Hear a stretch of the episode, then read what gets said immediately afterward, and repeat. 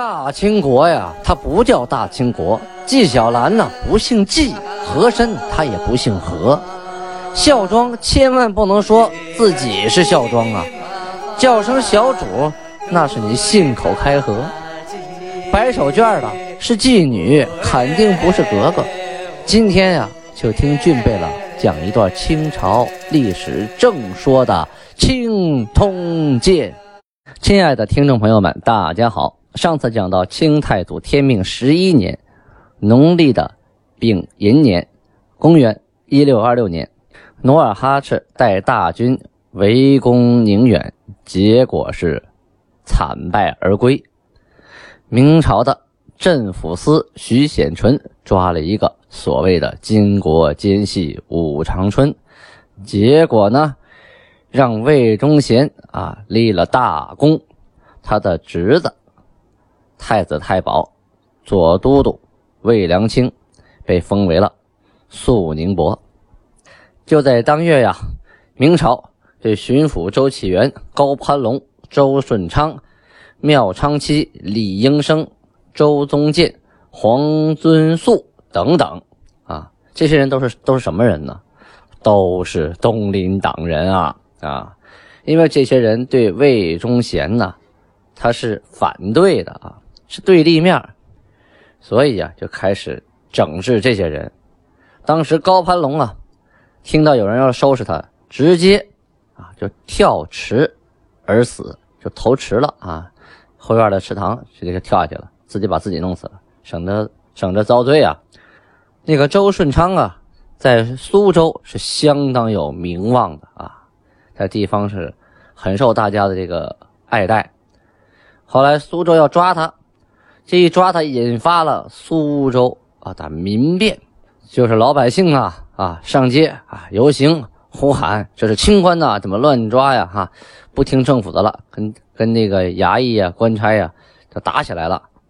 但是呢，胳膊你扭不过大腿呀啊，人家是官，你是民，最后的结果呢，所有的这些人都惨死在狱中。这魏忠贤真是配得上那句话，叫“顺我者昌，逆我者亡”啊！辽东地区由于宁远大捷，袁崇焕得到了重用，自然大家就发现高帝这个人啊是个碌碌之辈啊，庸庸无能，他就不应该当这个辽东经略，所以明廷啊又派了个人，这个人叫王之臣。啊，代替高帝为兵部尚书，经略辽东。什么是经略啊？经略就相当于党政军一把手啊。这个明朝啊和清朝不一样，清朝太监不能当官，这个明朝啊太监是不光当官，还传圣旨啊。所以这魏忠贤才有这样嚣张跋扈的机会。同时呢，明朝原来呀在各边镇还设了监军太监。啊，不光在京城里有，这各个地方重要的啊镇守关隘都有太监。自永乐、宣德、正统以来啊，就这些年间，在边镇呢就设立过镇守、分守太监这种官叫镇守太监、分守太监这种官后来呢，因为某些部门啊上奏说这个太监没用啊，撤掉吧，耽误事，影响地方，后来真就给撤了。这回呢，天启帝呀，啊，他又借口说这个辽东边务废弛，督府不和啊，这都督和巡抚啊不和，积弊日深，这个毛病啊不是一天两天了。于是呢，命令在山海关等处啊设太监一员。他相信太监呢，因为太监没后代啊，一心一意为国家，他是这么想的啊。其实太监比一般人还黑呢，他报复心理特别重啊。后来派去的太监都有谁呢？啊，档案中提到了这两位，你听听这官衔啊。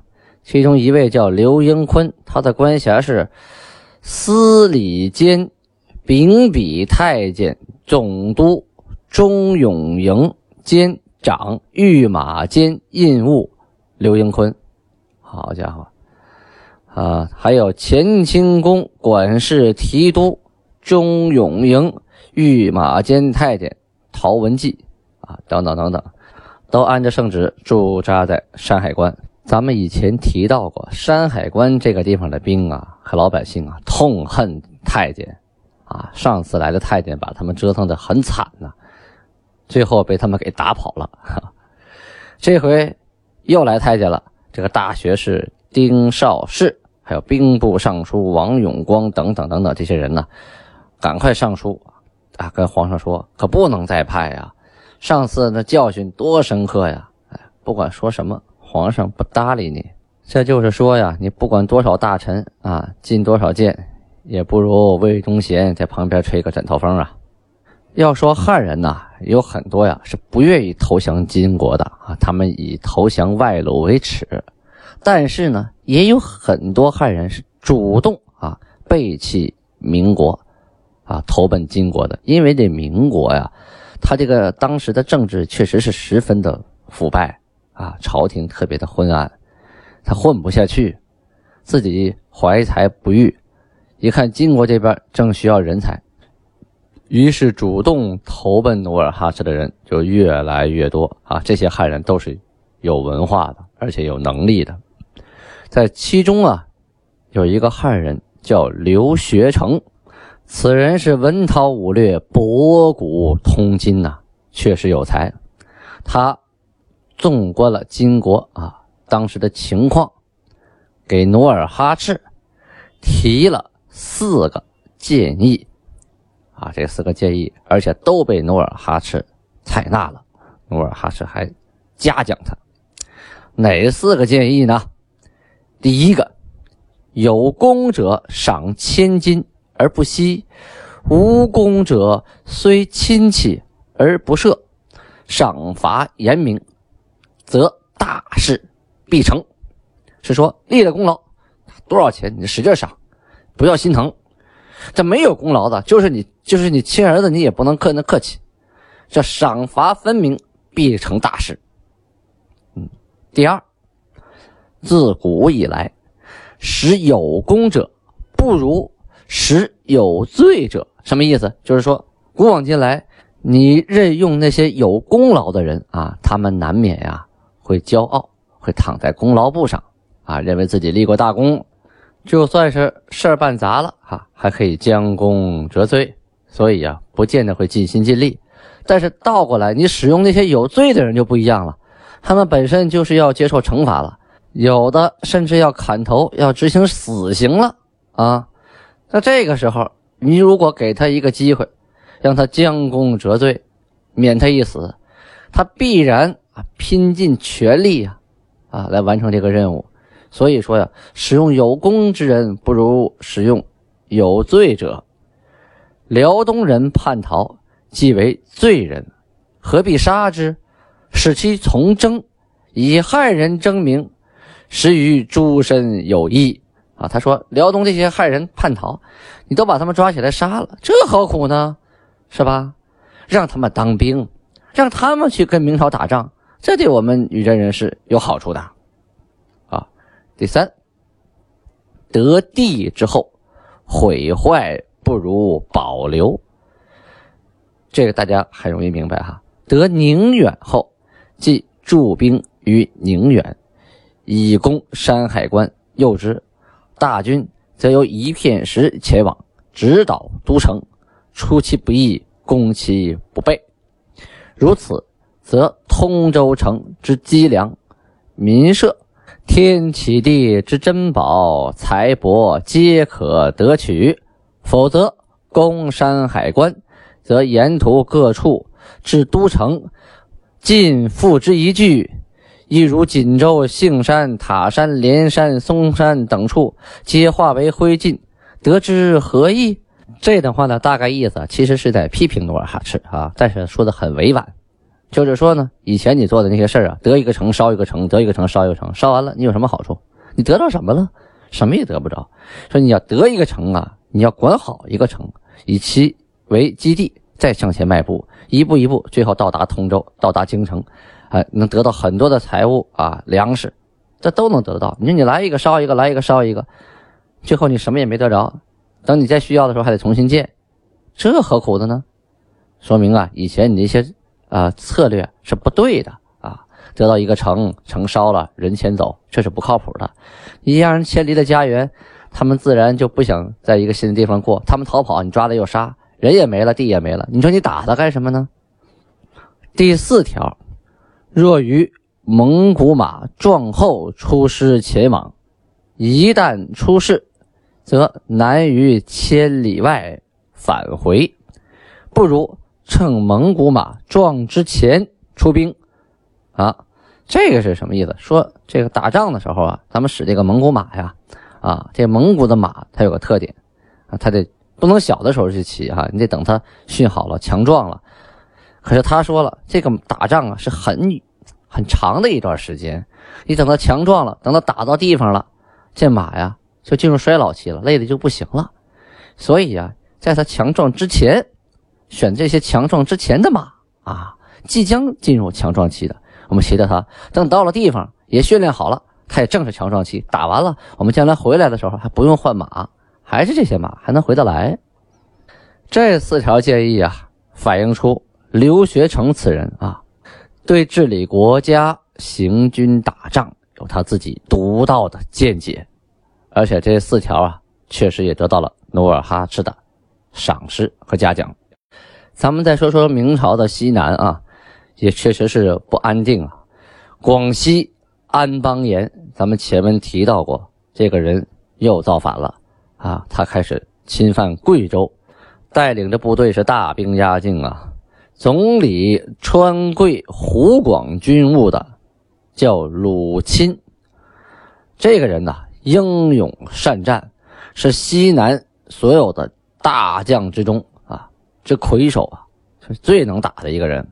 哈，他亲自带兵迎战安邦彦。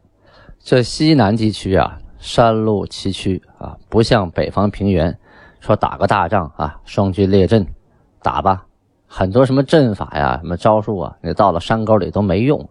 你说你马上功夫多厉害，骑着马，舞着大刀往前一冲，人家钻树林子了，你没招啊啊！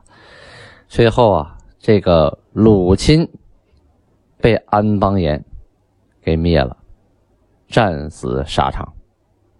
安邦彦的势力啊，从此继续扩大啊，比原来还要大了。本来就在广西，现在呢？贵州这一块也归他了。要说这明朝的天启皇帝呀，真的也不好当啊！赶上他当皇上，这东南西北哪边都不安定啊，到处都是造反的。咱们再说回后金韩国这边啊，四月初四日，档案记载，努尔哈赤啊要率军征讨内卡尔喀五部部长，因为这五部部长啊。又被蒙了，就是说违背誓言，多次盟誓，又多次违背誓言。他们曾经啊商量好了，说征明的时候要同征，要和如果与明朝讲和要同和。后来这个五部的部长啊，偷偷的与明朝讲和，啊暗杀金兵，把金兵的脑袋献给了民国。为的是什么呀？为了在民国那边啊，多受赏赖啊，就是多得钱，多得物，而且呢，屡次啊劫，就是抢劫金国的使者财物牲畜。这下努尔哈赤不高兴了。我这边跟明朝打，商量好了，你不来不来出兵也就罢了吗？你偷偷跟他交好啊，杀我的使者，劫我的商队。啊，还把我的人的脑袋交上去，你到那边领钱去了，你两头讨好啊，这还了得？我打打不了民国，我还收拾不了你们吗？宁远先放一放。于是，努尔哈赤率领朱大贝勒啊，统大军征内科尔喀五部。第二天出兵十方寺，就是今天沈阳市啊新城子区石佛寺村啊，原来叫十方寺啊。四面八方的方十方寺，在那儿呀，要渡河、渡辽河，安营扎寨。命令啊，各贝勒选精骑啊，就精兵好马啊，先进就是当先锋官，找到他们到底住哪儿？因为打他们呢，不像是打这个，呃，打明朝啊，他这一个城一个铺子，他不动，这些蒙古人是游牧的啊，今天在这儿，明天跑那儿去了，也找不着他们住哪儿，你你不知道往哪打。于是派这么一个部队，啊，先过去了，自己呢，努尔哈赤自己率领重军从后边慢慢的往前走，省得大家都在那白费力气啊，跑到地方找不着人。整个部队呀，到四月初六啊，过了河之后，大军呐，日夜兼程啊，星夜前去，就是半夜也没停。第二天天明，分兵八路并进。啊，到了草原，你这一股部队不行，分兵八路啊。前锋是二贝勒阿敏，四贝勒皇太极以及阿吉格、硕托。他们呢，先到了囊努克寨。这个囊努克啊，是卡尔喀巴林部叶赫巴图鲁的最小的儿子啊，在蒙古包里。啊，正睡午觉呢，突然有人来报说大军来了。所谓寡不敌众啊，他人少啊，于是带着几十人呢，转头就跑，也不跟你正面冲突。你跑了，这边不能便宜你啊，所以啊，朱贝勒就是策马追之啊。囊努克呀，是且战且走，就是打几下就跑几下，忽然呢。一个贝勒啊，从后边就过来了。囊努克呀，没躲开，被这个贝勒一箭就射死于马下。射他的人是谁呢？就是四贝勒皇太极。等后来大兵追过来，这四面八方啊，周围的小屯寨都被洗劫一空啊，把牲畜全收到一起，人也都抓起来。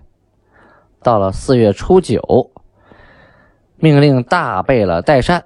二贝勒阿敏，四贝勒皇太极及吉尔哈朗、阿基格、岳托、硕托等等啊，贝勒领精兵一万去征西拉木伦河。遇有人民呢，就命令他们收了啊。如马力不及，则回复。什么意思？说你们的马如果呀走不了那么远啊，一看这马力已经撑不住了，他就回来，不用跑太远。这蒙古草原那么大，咱们一次也吃不完啊！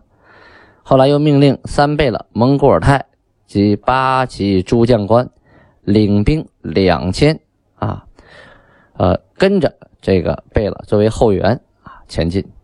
这个朱贝勒呀，马走到一定位置啊，真的走不动了啊，人困马乏，没有到达目的地就返回来了。唯独这个三贝勒啊，趁夜前进，他的马不错啊。乘夜还能前进，这三倍了是蒙古尔泰啊。